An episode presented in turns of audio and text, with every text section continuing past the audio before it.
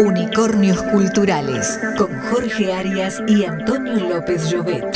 Hoy trajimos a alguien que nos ayude a interpretar este tiempo tan difícil. Esperemos que le dé un poquito de calor, ¿no? Esperemos que le dé calor. Sí, es, es, un hombre esperanzado. Hablamos de, ya lo introducimos directamente, así vamos, vamos al grano y aprovechamos el tiempo.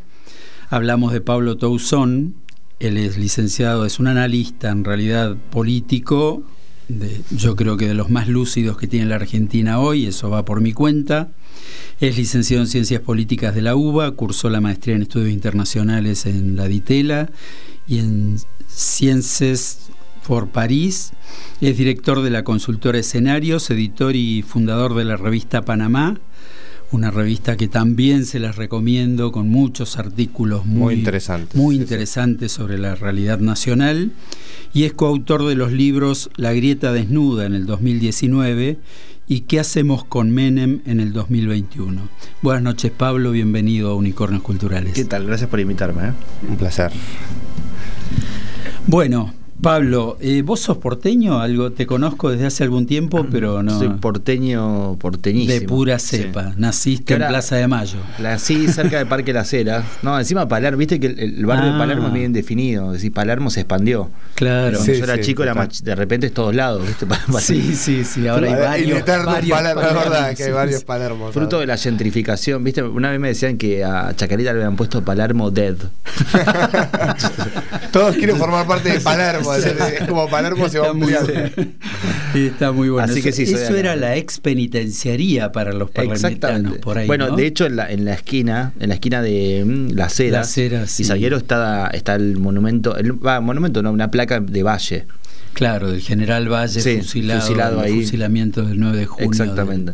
Sí, sí, sí. 56, ¿no? Uno de los generales que se alzó desde el peronismo tratando de de reinstaurar el peronismo y esa rebelión fue cegada con fusilamientos de varios. El más notorio fue el general Juan José Valle. Así fue. Pero bueno, yo también viví por ahí en mi desembarco. Yo, como tucumano, desembarqué en Buenos Aires. Ya de la pensé que ibas a decir, porque yo siempre lo jorobo a Jorge, que digo que él cuando quiere tucumano, cuando quiere porteño. Ahora pensé que ibas a decir, yo nací ahí. No, no, no. No, no. Desembarqué ahí de la mano de un amigo porteño que vivía en Pereira Lucena entre Las Heras y Libertadora y a la vuelta del Automóvil Club. Ah, muy lindo, sí, sí. A unas cuadras de tu lugar de nacimiento. Así que tuviste dónde patear la pelota ahí en. Ahí había cerca. De hecho, estaba la escuelita de Marangoni. Claro. En los, en los, 80, que empezaba esa movida. no, en los, en los a principios de los 90. A principios de los, 90. De los 90 que empezó la movida de las escuelitas de fútbol y la de él era la más conocida y tenía además que yo siempre se lo veía a Marangoni por la legislatura en aquello después años después muchos años después ¿y te hiciste independiente o de Boca? no de Boca no, ah, tampoco tengo muchas chances porque soy como cuarta generación de Boca bueno acá hay un solo infiltrado en este momento que es el productor que nos acompaña hoy Juan Carlos Cataño pero como siempre somos más de la mitad más uno. Ah, acá ustedes también, sí, sí, sí. sí, sí, Pero bueno, así que, y, cursaste la escuela por ahí? ¿Caíste en la escuela pública o...? No, fue así. Yo, mira, hay una historia, una pequeña historia. Yo primero fui al, a San Martín de Tours pero resulta que me echaron en, el jardín de infantes.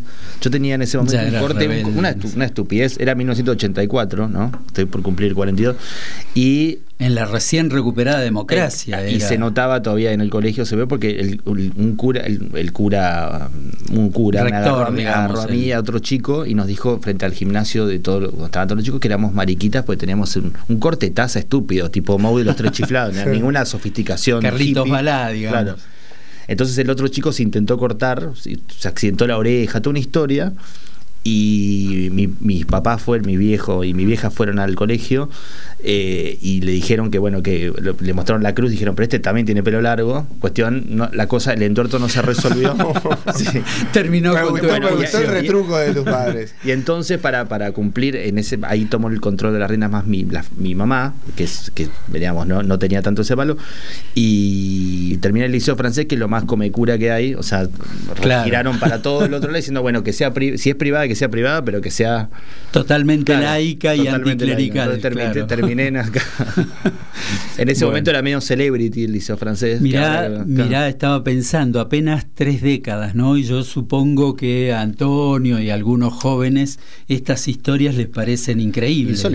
Bueno, vos sabés, haciendo acotación a esto, que en, yo fui al Champañá también por acá, y la reglamentación cuando yo entro al secundario también era pelo corto, parecía el jefe, digamos, de preceptores y iba regulando.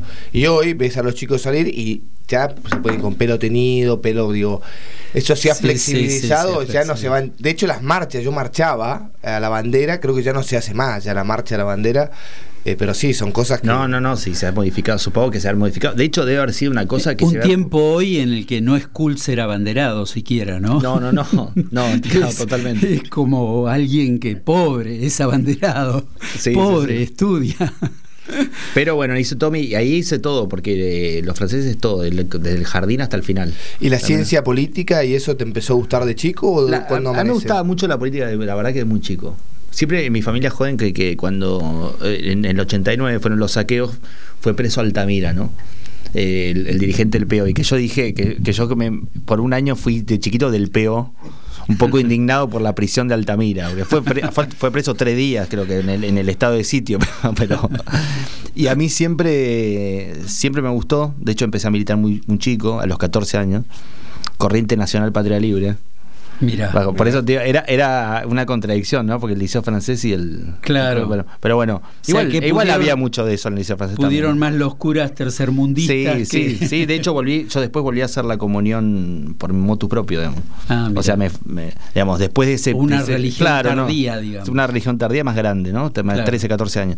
Y. Mm, ¿Como parte de una militancia o simplemente.? Sí, era más, más para ese lado. Ajá. Y. Y después empecé a militar en la Corriente Nacional Patria Libre, que en ese momento la estaba, bueno, está todavía Tumini. Claro. Y me acuerdo de la fórmula del 95, que era el Frente de la Resistencia, que era eh, Jorge Reina, eh, que había sido entrenador de la selección de Mozambique y ex montonero, y Tumini, ¿no? Y es claro, eh, yo tenía nada, muy chiquito, ¿no? ¿Cuántos años tenía? Y 14 tenía. 14 hasta los 16 estuve ahí, después ya tenemos, fui por otro. Creciste. Crecí, y empezaste a pensar un poquito diferente. Bueno. Y bueno, después cuando terminé, claro, la opción de la política era medio. Yo estaba entre estudiar historia, que me sigue pareciendo la madre de la ciencia, digamos, y ciencia política. Pero como yo después supuse que en última la, lo que a mí me gusta de la historia iba a ser más lo político siempre, y como una reflexión más teórica sobre eso, y fui a la UBA que la uva me sigue pareciendo, digamos, tiene como muchas contraindicaciones de tipo empíricas, pero para la teoría política, para las cosas me parece que... Incluso para la práctica, no desde el punto de vista académico, sino desde, desde la, vida... Desde la, política de la vida. Universitaria, ¿no? La política de la vida te enseña... Bueno, yo como eh, politólogo UCA siempre los jorobo a los de Ditela, que sí, esos sí son mucho más empíricos, matemáticos, de hecho tienen matemática, para mí era una locura. Más norteamericano más norteamericano, sí, sí, más claro. positivista. Sí. Sería algo así como politimétrica. Bueno, nosotros de hecho desde la UCA le llamamos ciencias políticas a diferencia de por ahí de acá, que es ciencia política. Yo le sigo diciendo ciencias políticas. O sea que para mí lo cambiaron cuando yo estaba ahí, porque yo cuando entré era ciencias y un día le chafaron la S. pero, pero. Sí, un día hablando de Malamud me, empezó a picar porque yo he hecho ciencias políticas. Le digo, para ¿Ah, mí ¿sí? ciencias políticas. Sí, ¿Y él que decía que era ciencia? Eh, Andrés es más de ciencia política. Ah, mira, le, voy a decir. Discusión teórica entre politólogos. Bueno, y entonces tomaste compasión desde la militancia el análisis político y cómo te tocó caer de alguna manera en el romanticismo del kirchnerismo con esa motivación de la juventud que significó eh, la aparición de un Néstor que con muy buen ojo eh, tomó a la juventud como un sujeto de su política. Así es. De hecho, de hecho una, una primera una acotación antes, ¿no? Porque yo siempre con, con otros compañeros de Panamá, con, con Martín Rodríguez, con eh, Federico Zapata, decimos Repito, para, para nuestra la revista Panamá. Panamá es la revista Panamá, no hablamos del país porque a veces se o genera los Panama Papers. claro, Ahí vamos a llegar a Panamá como fue, pero eh, que hay una diferencia entre el analista político que hizo política y el que no, ¿no? Porque hay, hay una parte ahí, y, lo- y también funciona para arriba, también para gente de otra edad y demás. eh, digamos, incluso en una época me acuerdo que hablaba con eso como hace muchos años con Mario Weinfeld, ¿no? Como es eh, no, porque si no es como es como hablar de un deporte que uno nunca practicó, ¿no? Claro. Entonces para mí es- hay una parte con eso que siempre es, es buena para cualquier analista haber pasado por efectivamente tratar de hacerlo en alguna época de su vida. Sí, Y- es como la torre hablando de fútbol. Claro, sí, bueno, pues sí, total, porque hay algo, viste, a mí, lo- digamos, hay que, no tienen esa agudeza para cosas, pero los que Claro. lo tienen es muy bueno porque saben combinar las dos cosas. Y nosotros, yo creo, y lo digo nosotros por una deformación de la política, pero por lo menos varios de nosotros éramos hijos del 2001, ¿no? Yo creo que llegamos al, al kirchnerismo medio por ahí. Yo, cuando fue la, A vos te tocó toda la yo estuve en la plaza, yo estuve en la plaza el 20 de diciembre. En el sí. 2001, claro. El 20 de diciembre de 2001 yo trabajaba en el gobierno de la ciudad, de Ibarra, y trabajaba en Bolívar 1, que estaba ahí nomás. Claro. Entonces cuando llego a la mañana y, y ya se empieza a ver el coso, me voy a la plaza. O sea, después eh, el, el ibarrismo cerró los portones de la, del gobierno de la ciudad, así que no pude volver. así que vi la represión, corrimos, digamos, todo lo que eso implicaba. Eh, incluso esa mañana, en un sentido, yo lo que las imágenes que vi en el 2001 eran muy contrarias a la idea de una conspiración, ¿no? Independientemente de que se hayan producido cosas, pero digo, la, la yo vi cadetes del centro ahí haciendo Sí, claro. vi, vi cosas como que no, no. Esas lecturas, en definitiva, parciales de, de la historia reciente, por un lado son habituales, porque es una historia muy, muy reciente, todavía envuelta en las pasiones del presente, y, y por otro lado, eh, tienen también un sesgo que tiene que ver con los intereses de cada sí, uno. desde ya, y nada. yo en general tiendo a no creer tanto, yo siempre digo lo mismo, no creo tanto en las conspiraciones porque habiendo participado en varias sé que no funcionan tanto. o sea, es como es muy, es muy difícil. Es un muy buen principio. Pero, y entonces, eh, cuando viene el kirchnerismo, que era, a ver, el, el- el- yo voté a Kirchner, ¿no? Bueno, 2003. Y lo votaba más porque era una continuidad dual de la baña. O sea, quiero decir, lo que le decían Claro. como acusación a mí me parecía que estaba bien, ¿no? Digo, era lo. de- en sí, el lo fondo, que había recuperado la economía, Sí, era el fondo lo que había eh, eh, lo que había significado ese esfuerzo de, de volver a estabilizar el país y, y, Claro. y- y esa continuidad y fue como una especie de divina sorpresa no en el sentido que digamos no no yo ni sabía ni ca- casi ni quién era no cuando cuando Néstor estaba incómodo bajo el ala de Dualde, digamos. Era No, un- y esos primeros- Era un eh, lugar muy pequeño para él. ese primer tiempo, digamos, de, de- de lo que era la- a la vez simultáneamente reconstruir la autoridad presidencial, pero también con una agenda. eh, yo me acuerdo cuando fue lo de la ESMA, yo estaba, yo fui también. Fue una cosa caótica por otro lado, porque se abrieron de repente los portones, entraron todos. Toda una el situación. día que él baja, el, El día que él, El- eh, sí, ese mismo el día es una de- secuencia que sigue Claro. y, que, y que termina en el acto ese que con Cabandí ahí. O sea, era todo un, un momento de efervescencia juvenil y de como si fuese una especie de, de nuestra propia recuperación de la democracia, si querés, para los pies que teníamos la edad que teníamos Claro. en ese momento. Eh, entonces sí, hubo un, un momento eh, que es eh, hoy un momento poco recordado, ¿no? Porque eh, yo creo que la mayoría de los pies que empezaron a militar después, ¿no? que empezaron a militar en el 2011 con la muerte de Néstor o, o incluso después del conflicto con el capo, tienen ya quedó una idea de- del, del kirchnerismo más ligada a lo que es el cristianismo, ¿no? Claro. Como si como el nestornauta. ¿No? Y a mí siempre me pareció que Néstor Kirchner, con todas las complejidades éticas, eh, políticas y cosas, es más, me interesa más el, el Néstor Kirchner sin la escafandra del Nestornaut, sin esa especie de, de ícono un poco sonso y Claro. lo que realmente una- fue. También hay una interpretación histórica de la propia vida de Kirchner que es interesada de quienes en definitiva se quedaron con el poder que él creó. Sí, ¿no? sí, sí, sí. Necesitan darle el sesgo que ellos mismos la representan. momificación del, del asunto, ¿no? Exactamente, dejarlo en el bronce, pero en el lugar que a ellos les gusta que, que hubiera tenido Néstor Kirchner, que era antes que nada un hombre pragmático, que tenía una mirada este, de conductor un poco más amplia que la que después trajo Sí. Cristina en el kirchnerismo. Y con O sea todos los problemas que tenía también, ¿eh? porque digo, visto en perspectiva, el kirchnerismo, algunos problemas los tradujo, los tenía del 25 de mayo de 2003. Yo- Sí, claro, en- en- claro. en- hoy tenemos la, ya son casi 20, 20 años, ¿no? Esa fiebre, 20. esa fiebre por el, por el crecimiento del capitalismo de amigos, eh, Muchas digamos, cosas que han sido deformaciones en definitiva de la política que creo que todavía seguimos pagando lamentablemente. Así es. Pero bueno, venís de esa historia, te transformaste profesionalmente. Después nos fuimos, varios, digo también siempre cosas, nosotros tenemos un- habíamos ar- armado un, un bello y populoso think tank joven del, del- ligado, al- ligado, no, del kirchnerismo, pero sin relación orgánica con tal de nuestra auto- eh, todavía existía la autosustentación de eso, Claro. ¿no? Como no.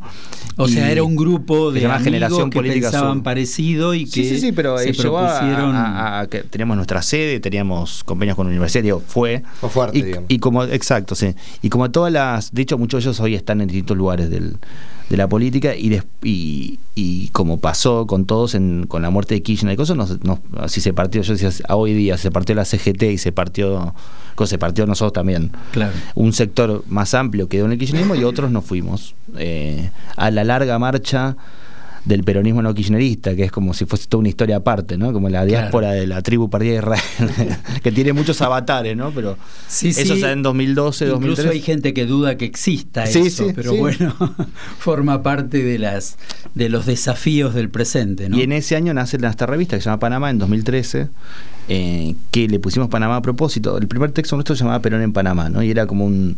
eh, me acuerdo que estaba una foto de Perón en Guayavera, exiliado ya, pero contento, con, con dos guardaespaldas. Riéndose los tres, ¿no? Y una especie de Perón relajado en el 57, 56. Eh, entonces el chiste de Panamá. Contá brevemente la historia para quienes no la conocen, por qué Perón aparece en Panamá. Pero- Perón, Perón exiliado, Perón hace un periplo después de que eh, la cañonera paraguaya Paraguay, cosas, claro. hace un periplo por Centroamérica. Eh, bueno, en Panamá conocí a Isabel, creo. si no me- Claro. Y, mm, y bueno, nada, eh, un poco la idea de que estamos medio exiliados, ¿no? Entonces, Mm. el Panamá era como la zona, una especie de zona franca, como quien dice un bar Casablanca. Claro. Y abajo le pusimos no todo es política. En, en abierta chicana al kirchnerismo, ¿no? Que decía todo es política. Entonces, y, y- y fue un espacio de libertad, creo que lo sigue siendo. Eh, increíblemente cumple, va a cumplir 10 años el año que viene. Eh, Increíblemente, como- porque estos esfuerzos Sí. son. Hicimos como un blog, empezó como una cosa casi te diría como un, un divertimento nuestro y de repente se convirtió en una revista eh, con el tiempo, con todos los vaivenes que hemos tenido entre nosotros, con todo lo que pasa en una vida en 10 años, ¿no? Pero ahí está todavía. ¿Cómo es el formato de revista digital? Es ¿Cómo? fue una revista solo digital, sí, sí, sí. sí. Solo digital y, y- y- sostenido por el esfuerzo Sí, de, sí. de un grupo de personas y todos los Pero que no hace falta ayudar. suscribirse. No, si No. quieren se pueden suscribir y nos vendría claro. muy bien, porque Tenés- está, está, está para suscribirse. Y tampoco somos anti antiguita en el sentido que lo que sí ha pasado es que, por otro lado, por un lado no nos dimos nunca mucha maña profesional con eso. Me acuerdo un día me invitaron a la UCA eh, por Panamá, al de revistas digitales que yo, y me dice, ¿cuál es su modelo de negocio? Viste, lo miré al gordo Martín, amigo, al lado, y dijo, ¿modelo de qué? O sea, no, pero no, no es a propósito, es porque no, no. Y recientemente, hace dos años, empezamos a tratar de profesionalizar, encontrar pautas, hacer cosas más normales. eh, pero la realidad es que también, como el- los medios en Argentina y en muchos lados suelen estar ligados como un proyecto político, o aunque sea indirectamente, no digo que, que- que lo banquen en el sentido estricto, pero como en el caso nuestro, tuvo todos esos avatares, hay una parte donde... Y además pa- tiene de alguna manera una posición Claro, que es independiente, tiene un origen No es en un ese... instrumento para la construcción política de nadie. Entonces eso claro. es difícil con la plata siempre, ¿no? Quiero decir, Claro. hay una parte donde, donde Panamá tiene un origen, pero este parece una revista, la puede leer cualquiera, tiene cultura, tiene... O sea, hay una especie de espíritu de nacimiento sobre eso y siempre tratamos de contener los debates que se dan en torno al peronismo, pero no es, no es solo para peronistas, digamos, porque... Antes- Es, un tema gracioso, ¿no? Porque uno siempre piensa que, eh, bueno, este discurso de, de la sociedad, de decir hay que cerrar la brecha, hay que cerrar la brecha, hay que cerrar la brecha, pero me imagino que cuando alguien tiene que poner una pauta, lo primero que pregunta es, bueno, pero el medio hacia dónde apunta, Sí, ¿de ¿no? qué Sí, me sirve? como nadie banca eso. Sí, sí, sí, todos somos En- en lo amplios. teórico pero- está buenísimo, pero... Claro, sí, sí, totalmente. sí, por eso es tan importante que, bueno, quienes acceden a la revista y les interesan los artículos hagan su aporte este, y se suscriban para ayudar Así a es. sostenerla. Aprovechamos para pasar un, Un el chivo. aviso, Chivo, ya, que, sí. ya que lo tenemos a, a Pablo aquí y sabemos del esfuerzo que hacen por sostener eso. Pero antes de irnos a, a un breve corte musical, te quería pedir si tuvieras que describir para los que no han leído tu, tu libro, que para mí es eh, eh, muy claro y describe en profundidad este proce- parte de este proceso político que estamos viviendo, que es La grieta desnuda que escribiste en el 2019. Si tuvieras que contarle a nuestros oyentes qué que, van a encontrar en ese bueno, libro. Van a, van a encontrar un libro de ensayo político, es el género. No van a encontrar ni chusmerío, digo, para alguna cosa así, de, de dos personas, en mi caso politólogo, en el caso de Martín Poeta, que intentamos narrar una época que es Martín es Martín Rodríguez, que básicamente es la época que le queremos dar fin, que es, la, es como hay una novela de John Le Carré donde el detective Smiley, que es el, jefe de los espías, dice la misión sobre la Guerra Fría, ¿no? Dice la misión de mi época mi misión es dar por finalizar la época que me tocó vivir. y básicamente lo que el libro no solo quiere describir la época, que es la de la grieta, sobre todo después del conflicto con el campo, que es donde nosotros lo situamos, y la era de Macri, obviamente las dos, cristianismo y macrismo, eh, sino que tiene una parte de batalla intelectual por superar eso, ¿no? que todavía no, lo, no, no, no, no, se logró políticamente, pero por lo menos en el campo de las ideas nosotros queremos empujar ese debate y, y ese un programa alternativo a esto, ¿no? Esta época que estamos viviendo ahora. Bueno, desde ya obviamente yo lo leí, me, pareció muy pertinente a la época y, a su vez ordenador de ideas, de cuestiones, con información además eh, bastante objetiva, así que lo recomiendo fervorosamente. Gracias. Pero bueno, eh, le pregunté a Pablo qué, qué música le gustaba escuchar y me dijo que quería escuchar a Soda Stereo, así que vamos a homenajearlo a Pablo con eh, ah. un poquito de soda. La ciudad de la furia. En la ciudad de la furia. Ahí está.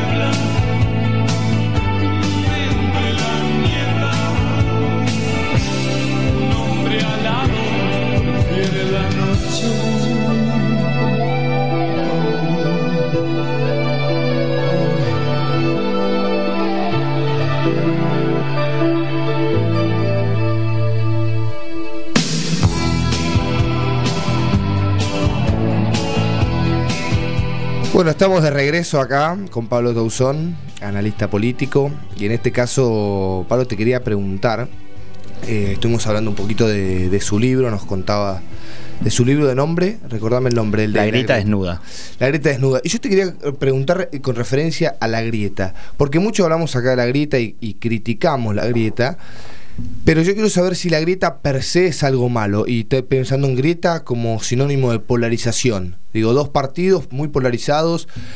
Porque después veo otros modelos, Estados Unidos, uno de ellos, que, que hay un, un sistema político de dos partidos fuertes. Digo, eso se repite en varios partidos. Entonces me pregunto si la polarización per se es algo malo o depende de los grados o depende del país. Por ahí una polarización en Estados Unidos no es lo mismo una polarización en la Argentina donde los acuerdos básicos no están, digamos, establecidos. Yo te diría que el problema es menos de cuánta, cuántos son. Eso es una discusión de- entre politólogos porque es interesante por- para, para, para el público, que es... Hay un- una chicana entre politólogos que dice politólogo cuenta partido, ¿no? Que es el, el- el tipo que lo que hace es, es sacarle una foto a la realidad. Entonces te dice, acá hay dos, acá hay cinco, acá hay 18. Acá. El problema es cómo funcionan, ¿no? Para ir a la metáfora o al ejemplo de Estados Unidos. Estados Unidos tiene dos partidos desde siempre, ¿verdad? O sea, dos partidos hegemónicos, Cachol, tienen un sistema que impide la- técnicamente, la- ¿no? la- Que- es que los, los terceros partidos nunca, nunca eh, joden a uno de los dos, pero nunca, nunca han logrado prosperar. Ahora bien, dentro de ese esquema, por ejemplo, durante la guerra, durante mucha parte de la historia, pero pongamos de la Guerra Fría, del 45 al- a los 90, ese, ese esquema funcionaba en- con acuerdos básicos en cosas muy profundas. ¿no? Siempre, en- en- hoy día se dice que la amenaza soviética funcionaba como una especie de galvanizador y la gestión de los asuntos mundiales que le implicó a Estados Unidos por el 45, ¿no? Digamos, asumir el rol de, Claro. de ahora podían eran dos y eran lo mismo que ahora. Sin embargo, ahora el bloqueo es permanente, ahora no funciona. Entonces, no es tanto la cuestión de cuántos hay, sino el proceso político que eso desencadena. Yo, para mí el conflicto es constitutivo de la política, la define, la, la organiza. la- el problema es que hace el la política con ese conflicto. Si lo reproduce y se sube sobre eso, que es un poco para mí el problema de la polarización hoy, no solamente en Argentina, sino en muchos países, que es que la política de una realidad da- dada no tiene que solamente sacar una foto y reproducirla, sino lo que tiene que hacer es procesar ese conflicto. O sea, no es de anularlo ni negarlo, ni decir ojalá estemos todos juntos porque no, no va a suceder, pero lo que tiene que hacer es hacer de ese conflicto algo superador, algo que funcione para algo. De hecho, el mismo Maquiavelo decía, eh, él elogiaba la, la desunión en las repúblicas, ¿no? En esa época era totalmente disruptivo decir que la desunión podía servir para algo. Ah, hasta hoy también. Pero él decía Roma había creado instituciones que hacían que ese conflicto sirva. Roma era como la nafta. Claro. de eh, cuando eso no funciona más, en vez de ser nafta, se convierte en, un- en azúcar en el tanque, digamos, impide que funciona. O sea, el, el problema del conflicto político en Argentina, eh, obviamente la Argentina tiene una tradición de, de inestabilidad política, una que uno podría hacer una especie de grita metafísica, ¿viste? Unitarios y federales, peronistas antiperonistas, y hacerla para siempre. Y una debilidad institucional al mismo Y una debilidad tiempo, ¿no? institucional creo sobre y, y lo que peso implicó en su momento también el partido militar y demás. Ahora, el problema con eso es que si uno lo hace tan metafísico no puede intervenir sobre esa realidad. Es como Claro. es un poco uno lo deja en una situación medio de impotencia, no, bueno, Eh, no, no se puede hacer nada. La realidad O sea, es así. es no se así. puede cambiar. Yo qué, qué creo, creo que digamos, para ver una- un fenómeno más contemporáneo, del 2008 para acá, acá y en muchos países del mundo, de la crisis, en Argentina fue la crisis del campo, pero la crisis mundial también, los sistemas políticos de Occidente empezaron todos a entrar, la polarización se convirtió en una cosa improcesable.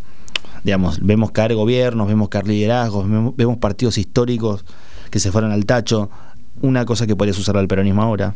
Digamos, en, en, en partidos con el Partido Socialista francés, por ejemplo, pasó a tres puntos, ¿no? En, en, Sí, es en como 10 la años. imposibilidad de institucionalizar el conflicto, ¿no? Porque al final Es que, la política es que la trata- política no funciona como política.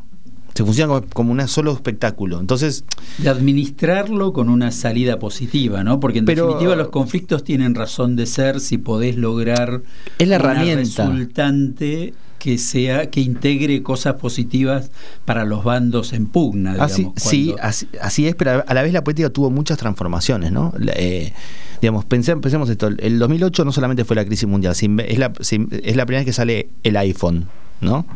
La telefonía móvil de ese estilo. Es la primera vez que se- Facebook se inventó en 2007. O sea, el conflicto con el campo argentino no había en Twitter. Una o sea, locura. Uno o sea, quiero que- decir, Claro. entonces la política tuvo que procesar a la vez un montón de cosas, como actividad, ¿no? Como diciendo, yo me, un- viene un político, dice, yo me dedico a este rubro. Bueno, de repente tiene que procesar cambios tecnológicos De fundamentales. le cambiaron las reglas Cambio de subjetividad, o sea, la- las redes sociales, el WhatsApp, todo eso no es que solamente es un cambio de medio, No, es un cambio de cómo nos vivi- estamos en los días que Incluso no- de protagonismo, ¿no? Empiezan a aparecer protagonistas indomables por doquier. Absolutamente. Influencers de distintos Disrupción ámbitos y medios. el ascenso de, el- para los países occidentales, el ascenso de, la, de China. O sea, son en 10 años, 10, 12 años lo que acabamos de vivir, nosotros hemos vivido un montón de transformaciones que las rutinizamos, pero que la política, que funciona todavía en un formato siglo XIX, que funciona, digamos, las bancas, el, digamos, no, no, no, todavía no, es como no, está adaptada. Claro, Entonces está, antes, está antes de este fenómeno pensaba yo, lo- la política temblaba cada vez que Maradona abría la, la boca, Sí. porque él era un influencer no controlable, digamos. To- Total, como una política, especie de pre- precuela de los influencers. Claro, sí. exactamente. y hoy en día, muy posiblemente, a cualquier influencer de, de- de los, de los ámbitos más juveniles, lo lee mucha más gente que aquellas declaraciones de Maradona y producen un impacto silencioso, una especie de bomba neutrónica, ¿no? que no se ven los efectos, pero que empieza a resquebrajar y a generar efectos todos lados, o sea, políticos y- en cascada que muchas veces los actores políticos principales ni siquiera los ven. Ahora, Pablo, ante estas modificaciones, ¿no deberíamos estar planteándonos una modificación del sistema político en el que vivimos, Sí. la democracia? Sí, pero, pero hoy, hoy la democracia, eh, digamos, en Argentina después tiene particulares criollas, ¿no? No, no. Claro. Pero lo que digo es, lo que le pasa, a veces a Argentina le pasa muy, una versión muy extrema y más precaria de, lo- de otras cosas que pasan en, en otros lados, digamos. Y la transformación, hoy, hoy que hay dos hay modelos alternativos, ¿no? Hoy está el modelo del Partido Comunista Chino, que efectivamente es, es la segunda potencia mundial y tiene un modelo totalmente alternativo a la democracia. Diríamos que es el, la vieja estructura del Partido Comunista que sobrevive sin comunismo, lo cual permite decir que, la- que- que el, que el capitalismo puede funcionar sin democracia, ¿no? Que es una cosa que parecía un, un buen un artículo de argumento fe. para los que atacan a la democracia como un sistema Exact- ineficiente. exactamente. Y, lo- y después modelos más que hoy más en crisis, pero el modelo de Putin, digamos, modelos de democracias iliberales le llaman, que es como técnicamente una democracia, pero Autocracias más que nada. eso eh, para ciertos sectores de la política occidental es un modelo. Para mí, una, una opción que es más fácil de decir que de hacer, pero la, el- el- nuestros, mm, en las democracias occidentales, más de izquierda, más de derecha, más populista, lo que tiene que buscar es en sus propias raíces, no buscar un modelo Total. eh, oriental, sino buscar, a ver, yo estoy yo mismo, yo estoy releyendo en Argentina Alberdi, qué sé yo, digo, estamos buscando cuando la Argentina no existía o no existía de esa manera y la gente que la proyectaba, la generación del 37, no sé qué, digo, había problemas, está bueno volver a los orígenes para ver si sobre eso uno puede hacer una reversión. ¿Cómo se generó un modelo exitoso en algún momento con los argentinos que Sí. de alguna manera Y lo mismo pasa con los funding fathers en? Estados Unidos, digamos, los tipos que, que en un contexto hiper hostil inventaron un- una democracia. ¿no? Entonces vos decís, bueno, o sea, ¿dónde está la solución? Está en, en el, en importar estructuras autoritarias, porque efectivamente ante, ante este quilombo es una tentación.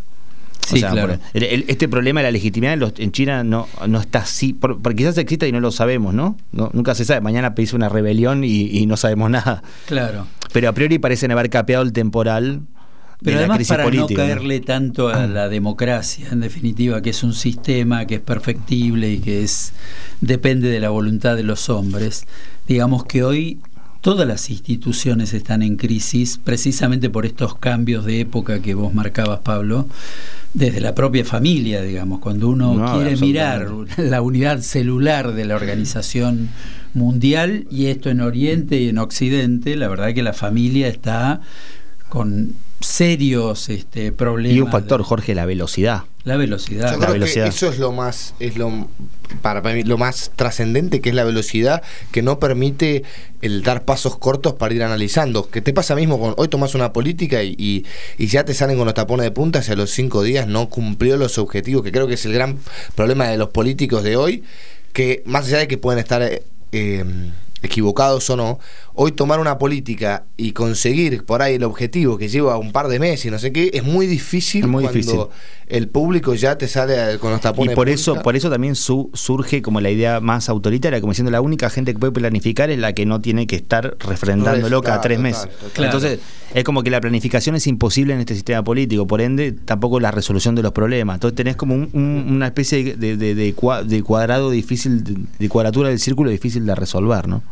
Sí, porque bueno, eh, yo pensaba a, un- a cualquier dirigente, analizando el caso de Massa ahora, que obviamente todos estamos analizando lo que pasa con Massa, porque de alguna manera tenemos la impresión de que si le va bien, capaz que zafamos, y si le va mal, nos va a ir mal a todos.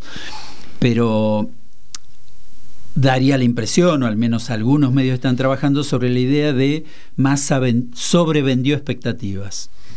Y entonces ahora ya empiezan a contarle las costillas a ver si cumplió, si no cumplió, si va a poder cumplir o no con esas expectativas. Pero cuando uno piensa también en los que actúan sin generar expectativas, es muy difícil porque a los 10 minutos ya tenés interpretación y sobreinterpretación de intenciones ocultas, las hayas expresado o no.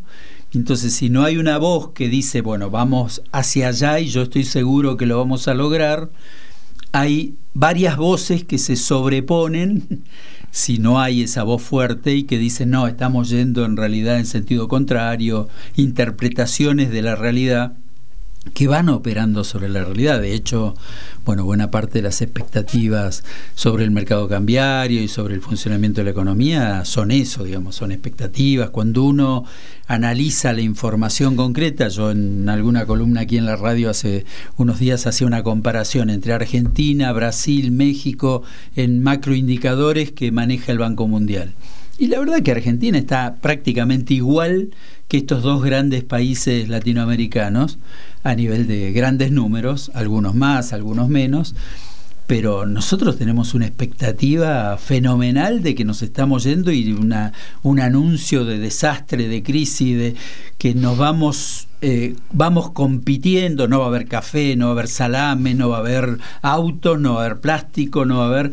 Y, vamos como en una especie de de tormentas anunciadas en las que realmente no nos puede ir bien, digamos, todo indica que no nos puede ir bien. No, yo creo además que sucede eso también porque es el, estamos como ante el final de una época, yo creo, eso es una interpretación, pero que es la abierta en 2001, justamente que hablábamos al principio, ¿no? 20 años de eso, y que los últimos, digamos, del 2012-13 para acá, la- el no crecimiento y los problemas se fueron acumulando. Entonces lo que estamos viendo ahora es también, además, el especie de hartazgo de toda esa época y de todas las experiencias fallidas, una de ellas el macrismo, pero del último, eh, digamos, si uno lo ve concatena, el último cristinismo, el macrismo, el, uni- el solo mandato, y después el- el- lo que es el Frente de Todos hoy, lo que ve es una especie de cúmulo de expectativas que se van como... Entonces, ya al final, y es la sensación que más eh, se ve en las encuestas, ¿no? que es la desesperanza, que es una Sí, especie de idea más... superpuesto con una especie de desmedida ambición de la dirigencia, ¿no? Esto que explota hoy en Juntos por el Cambio, con, Sí, con sí. las declaraciones de Lilita Carrió, que hace una especie de juicio público.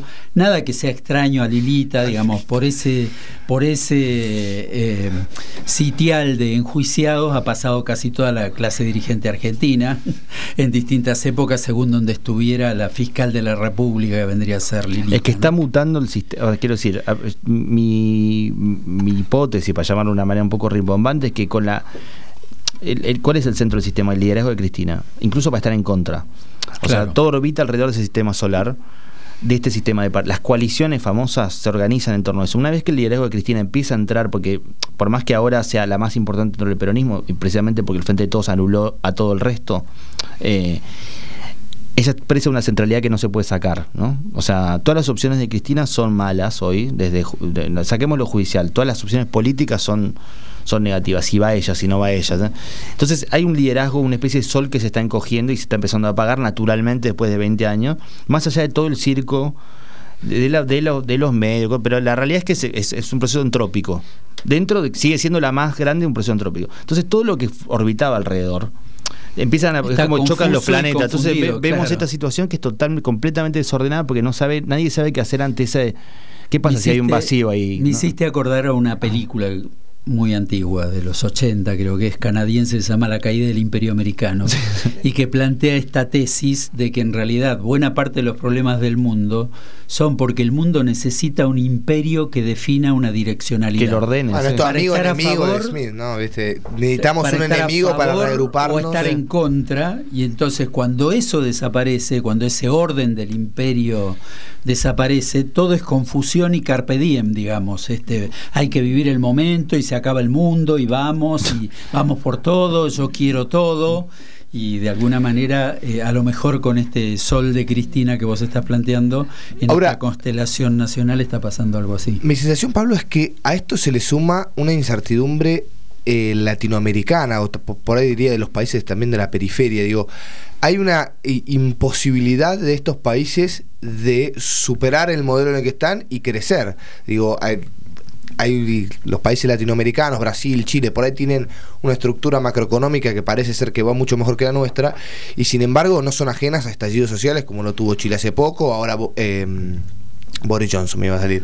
Eh, eh, Boric no logra tener, digamos, la confianza necesaria o por lo menos empieza a estar muy cuestionado y Latinoamérica parece nunca lograr salir de este loop que entró en un momento eh, y, y- y no puede salir. Digo, ¿cómo, ¿cómo hace hoy la Argentina dentro de este esquema latinoamericano para enfrentarse por ahí eh, a este mundo que está tan polarizado también a nivel internacional, a nivel estructural, ¿no? Y es que estamos en un mundo, a ver, es un mundo eh, como la década del 30 en ese punto, que en crisis, estábamos pandemia, mira lo que pasó en los últimos tres años. Estábamos todos con barbijo metidos en la casa, eh, inventando una tecnología nueva del trabajo. Eso en el espacio, una guerra ahora y crisis económica, retorno de la inflación al mundo, digo, es ese contexto general. La, la eh, América Latina es débil, ya era débil, entró como si fuese alguien que entra con los menicos rojos por un partido, digamos. O sea, ya era débil en términos macro, era débil en muchas cosas. Estructuralmente. débil, Estructuralmente ¿no? débil y entra, si bien ahora los términos de intercambio le pueden favorecer como en los años 2000, yo creo que, visto de- obviamente con el diario del lunes, pero yo creo que América Latina desaprovechó un poco esa oportunidad. Le estuvo... Bueno, para mí la gran crítica a Kirchner, Sí. el, el que había una línea a Kirchner y a toda esa Sí. generación, digamos que estaban todos partidos latinoamericanos en la misma fila y pudiendo plantarse como Latinoamérica frente al mundo, bueno. Yo simbólicamente, es una, obviamente es, un- es una metáfora, pero lo, lo ubico en el 7 a 1 de Brasil en el Mundial. cuando, cuando de repente parecía, porque hasta ese momento hablábamos de Brasil, ¿no? Como el organizador de UNASUR. De hecho, el no LALCA es, una, es también parte de una estrategia brasileña, ¿no? Pero Claro. bueno, en, en ese momento era eh, los países UNASUR, UNASUR como herramienta, la idea de que, de que Brasil finalmente eh, tomaba el rol dirigente. Siempre con una renuencia a financiar eso, ¿no? Comprensible, pero que, digamos, el Banco del Sur, todas esas in- iniciativas No que es implican. Alemania, Claro, digamos, eh, no como es diciendo la- Alemania Alemania hasta que hay que ponerla. O sea, Claro. entonces no, no, ahí no, no aparecía. Pero en ese momento empieza como un- una sensación de del mundial ese organiz que casi era como la consagración final de, de, es- de eso, ¿no? De esa especie de Brasil potencia que organizaba el resto. Hoy Brasil no organiza, no organiza nadie. o sea, no, no, es Sí, como si fuese una región que no tiene. de alguna manera son los grandes ausentes del proceso de la conducción del proceso de integración. No, no, decidieron, ¿no? la verdad, decidieron no conducirlo más. Sí, sí, decidieron dec- que no, no, decidieron ir entonces- por la propia, digamos, que obviamente es Argentina en sí misma, eh, la región, sabemos, además, como, como bien dijiste, entró, digamos, Colombia, países como técnicamente ordenados. o- Colombia es más difuso, pero, Pero Perú, Perú sí, también ¿no? estaba y Chile. Entraron también en crisis de sus sistemas políticos, con lo cual entraron los sistemas cris- en crisis de los sistemas políticos por izquierda y por derecha. Porque digamos que Colombia y Chile estaban organizados más sobre un eje más de, de derecha, más centro derecha, para decirlo rápido. Eh, Sí, de Colombia hecho, por la guerra con la FARC y, y- y Chile por, por, por le- le- la herencia, digamos, del proceso. Claro, de saliendo de un proceso autoritario, Sí. porque claramente el proceso militar en Chile, a diferencia de la Argentina, fue un proceso victorioso, incluso después de entregar el sí, poder, digamos, así es. dejó una estructura. Pero bueno, pero por ahí ahora pierde el plebiscito. Pero, Claro. digamos, re- para, para, para la audiencia, el, cuando las protestas ciudadanas y estudiantiles en Chile piden una constitución nueva. Forzaron un- claro, una un constitución que, no es nueva la, la justamente la pactada con Pinochet. Pero, eh, como decía, me decía un amigo el lunes en una zona, me decía, si pierde el plebiscito es porque el gobierno de Boric. Si hubiese ganado Kass, ganaba el plebiscito. O sea, gana lo contrario al que está.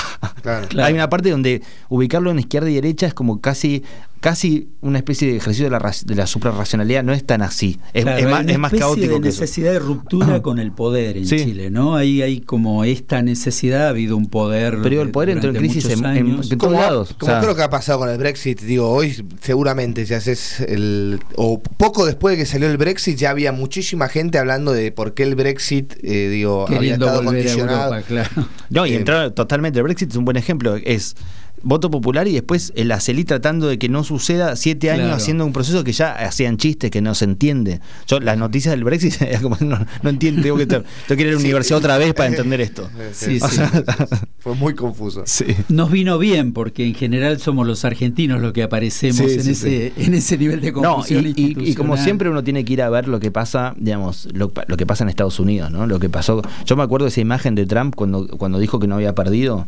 Sí. La idea de que un presidente norteamericano desconoce la, la legitimidad. la novedoso, ¿no? institucionalidad O sea, pues nos acostumbramos a todos estos fenómenos que se suceden uno al lado del otro, pero cuando La la, toma, toma del del Capi- la toma del Capitolio. Hoy Trump, eh, hoy se hace poco, las audiencias que se hicieron, se descubrió que él estuvo a punto de subirse para ir él. O sea, hay una especie de marcha sobre Roma que no pasó, Sí, sí. eh, a minutos de que, digamos, lo, lo atajaron, no sé, dos asesores, no sé qué, pues está- estaba a punto de hacer Y eso. está enfrentando un proceso judicial que lo que busca es demostrar Básicamente que la, él estuvo detrás la ruptura de del eso. proceso constitucional de Estados Unidos. Claro. Ahora, Claro. también el proceso de Estados Unidos a mí me sorprende porque para mí se repite, se replica también en los otros países. Es la imagen de un Trump que le gana a un Obama y un, y un Obama, entre comillas, que va a refutar a Trump en las próximas elecciones con Biden, que era su, su vicepresidente. Y vos decís, ya hay mi- más de mitad de la población o en votos que votó en contra de ese sistema y vos no tenés más renovación Que ofrecerle un- lo- sí. ¿Me entendés? Que un hombre de, No, de hecho, 85 años. De hecho, Obama era un outsider. Obama cuando llega en 2008, eh, para mí Obama es el primer outsider de esta época que hablamos. Porque finalmente el tipo llega, no era ni el preferido del, del Partido Claro. Demócrata, pero él no pudo reproducir. Hay una parte con él más parecido a Lula, que Sí. es como un, one of a kind, como dicen No.